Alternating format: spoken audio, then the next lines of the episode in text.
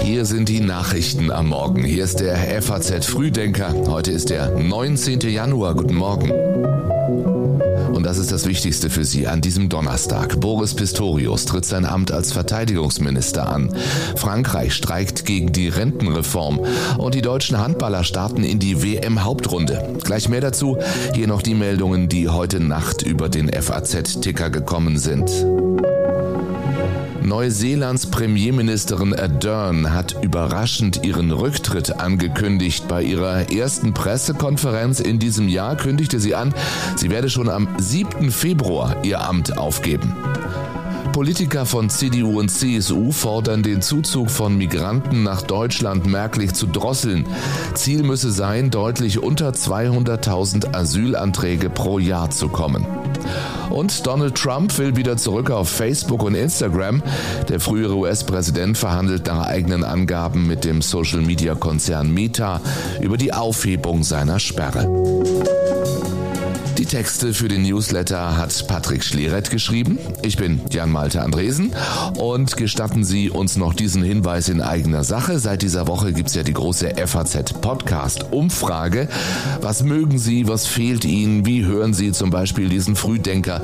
Das alles interessiert uns natürlich brennend und deswegen wäre es toll, wenn Sie sich kurz Zeit nehmen und online ein paar Fragen beantworten. Den Link zur Umfrage finden Sie ganz oben in den Show Notes und für Ihre Mühe verlosen wir unter allen Teilnehmerinnen und Teilnehmern 10 exklusive FAZ in ihr Kopfhörer. Jetzt die Meldungen. Um 8 Uhr wird er offiziell ernannt. Danach geht's dann gleich richtig los im neuen Job als Bundesverteidigungsminister. Das Verteidigungsministerium ist schon in zivilen, in Friedenszeiten eine große Herausforderung und in Zeiten, in denen man als Bundesrepublik Deutschland an einem Krieg beteiligt ist, indirekt noch einmal besonders. Und von daher bin ich mir der Verantwortung und der großen Bedeutung dieser Aufgabe natürlich sehr bewusst und bin umso dankbarer, dass sie mir zugetraut wird und werde mich vom ersten Tag an mit 150 Prozent in diese Aufgabe reinstellen stürzen. Muss Boris Pistorius auch, denn der heutige Tag beginnt für ihn mit einer wirklich dichten Folge von Terminen. Erst also um acht Ernennungsurkunde beim Bundespräsidenten abholen, danach im Bundestag Amtseid ablegen und mit militärischen Ehren im Verteidigungsministerium empfangen werden. Das alles muss um 10.20 Uhr erledigt sein, dann nämlich kommt schon US-Verteidigungsminister Lloyd Austin zu Besuch. Mit ihm muss Boris Pistorius über das Rammstein-Treffen morgen reden reden, bei dem Verteidigungsminister aus zahlreichen Unterstützerstaaten über die weitere militärische Hilfe für die Ukraine sprechen. Und da wird sich der neue Verteidigungsminister dann auch zur Lieferung von Leopard-Panzern an Kiew äußern müssen. Bundeskanzler Olaf Scholz bekräftigte auf dem Weltwirtschaftsforum in Davos gestern, Deutschland werde weiter nur gemeinsam mit den Verbündeten über qualitativ neue Schritte bei Waffenlieferungen entscheiden. Wir versorgen die Ukraine weiterhin in enger Abstimmung mit unseren Partnern mit Waffen. Dazu zählen auch Flugabwehrsysteme wie Iris-T oder Patriots, Artillerie und Panzer, was ein tiefer Wendepunkt in deutscher Außen- und Sicherheitspolitik darstellt. German foreign and security policy. Diese Haltung vertrat Scholz laut Medienberichten auch in einem Telefonat mit US-Präsident Biden, in dem Scholz sich zu Leopard-Lieferungen bereit erklärt haben soll, wenn die USA ihrerseits Abrams Kampfpanzer liefern. Das allerdings lehnen die USA ab mit der Begründung, der Abrams sei teuer, erfordere eine schwierige Ausbildung und er verbrauche sehr viel Treibstoff. In Estland treffen sich heute die Verteidigungsminister mehrerer europäischer Staaten. Die Initiative geht von Großbritannien aus, das von Minister Ben Wallace vertreten wird. Außer ihm und dem estnischen Gastgeber haben die Verteidigungsminister aus Polen, Lettland und Litauen zugesagt. Gemeinsam wollen sie ihre neuesten Hilfspakete für die Ukraine vorstellen. Die NATO rechnet nicht mit einem baldigen Ende des russischen Angriffskriegs gegen die Ukraine. Putin bereitet sich sich auf einen langen Krieg vor, sagte der stellvertretende Generalsekretär Joanna gestern zum Auftakt der Sitzung des NATO-Militärausschusses. Sein Chef Jens Stoltenberg warnte in Davos davor, Russland zu unterschätzen. Uh, Sie haben 200.000 weitere Soldaten mobilisiert. Putin hat gezeigt, dass er bereit ist, abertausende junger russischer Soldaten zu opfern.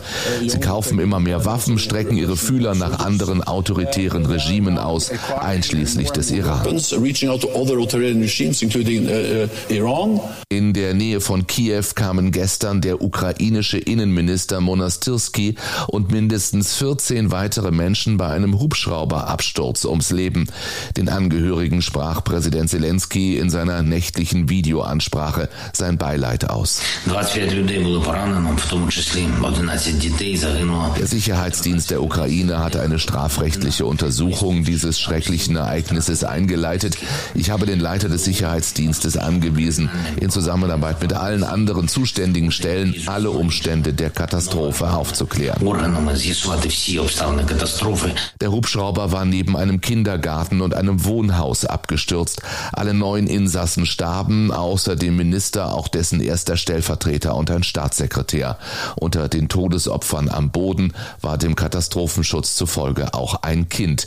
Elf Kinder wurden verletzt, sagt Zelensky in der Nacht.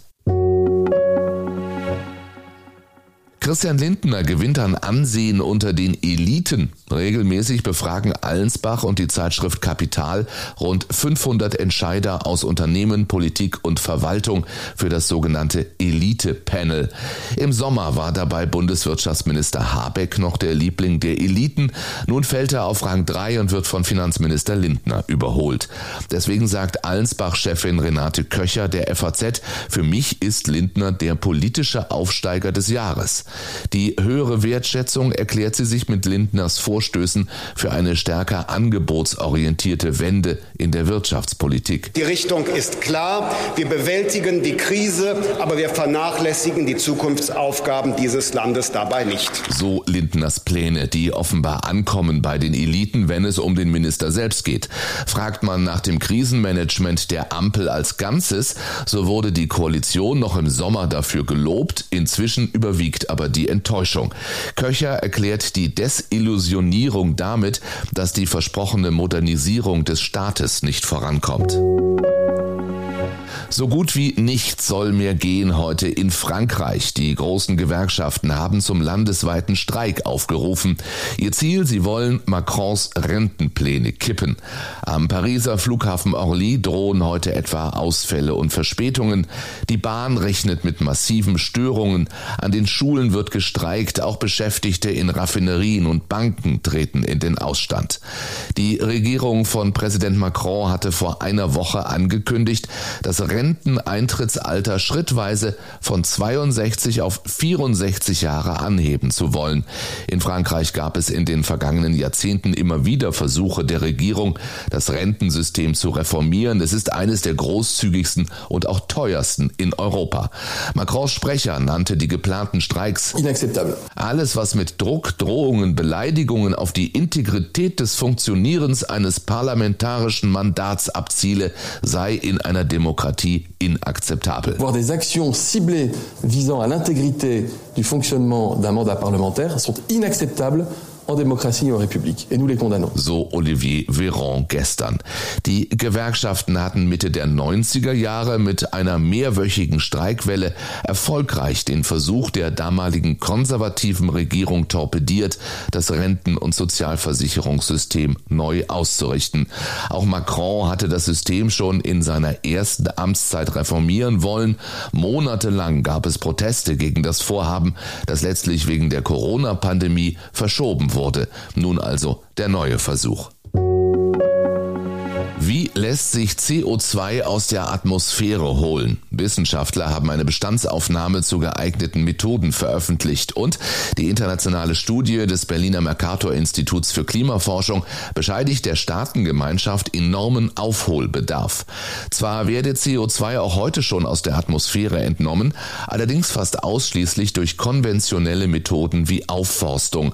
Den Forschern zufolge wären auch neuartige Methoden notwendig, etwa die direkte Entnahme aus der Luft mit anschließender Speicherung oder die Kohlenstoffabscheidung und Speicherung.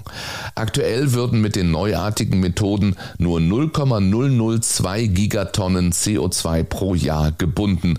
Zur Erreichung der Klimaziele müsste bis 2030 30 Mal so viel entnommen werden, bis Mitte des Jahrhunderts 1300 Mal so viel. Ja, jetzt geht's in der Hauptrunde bei der Handball-Weltmeisterschaft. Es gibt keine, keine einfachen Gegner. Wir müssen uns auf jeden Gegner gleich vorbereiten. Ja, und jetzt tun wir wieder gut daran, äh, keinen zu unterschätzen und von Spiel zu Spiel zu denken. Das sagt Deutschlands Handballtorhüter nach dieser makellosen Vorrunde bei der WM. Von heute an geht's in der Hauptrunde um das Ticket fürs Viertelfinale. Im ersten Spiel um 18 Uhr wartet ein Außenseiter auf die deutsche Auswahl. Gegen Argentinien sind wir der Favorit, sagte DHB-Sportvorstand Axel Kromer. Trotzdem warnt Bundestrainer Gislason davor, die Argentinier zu unterschätzen. Und diese Message ist bereits beim Team angekommen. Nationalspieler Rune Damke. Ich glaube, es wird richtig unangenehm Spiel. Also ich glaube, äh, es ist viel Erfahrung da bei den Argentiniern vorhanden, auch Spieler, die wirklich auch auf der Vereinsebene schon alles gewonnen haben. Äh, ich denke, dass sie das taktisch clever machen werden, dass sie versuchen werden, die Angriffe lange auszuspielen, dass es vielleicht nicht so viele Tore geben wird und von daher dann auch das, das Spiel sehr knapp werden wird. Auch diesmal ist ein Erfolg Pflicht, denn mit den Niederlanden und Norwegen warten danach noch zwei harte Brocken. Das Spiel gegen Argentinien heute also ab 18 Uhr auch im FAZ Live-Ticker. So viel für heute von uns. Nochmal der Hinweis und die große Bitte, nehmen Sie an unserer FAZ Podcast Umfrage teil, damit wir auch den Frühdenker noch besser machen können. Den Link zur Umfrage finden Sie ganz oben in den Show Notes. Ich wünsche Ihnen einen schönen Donnerstag, wenn Sie mögen. Bis morgen.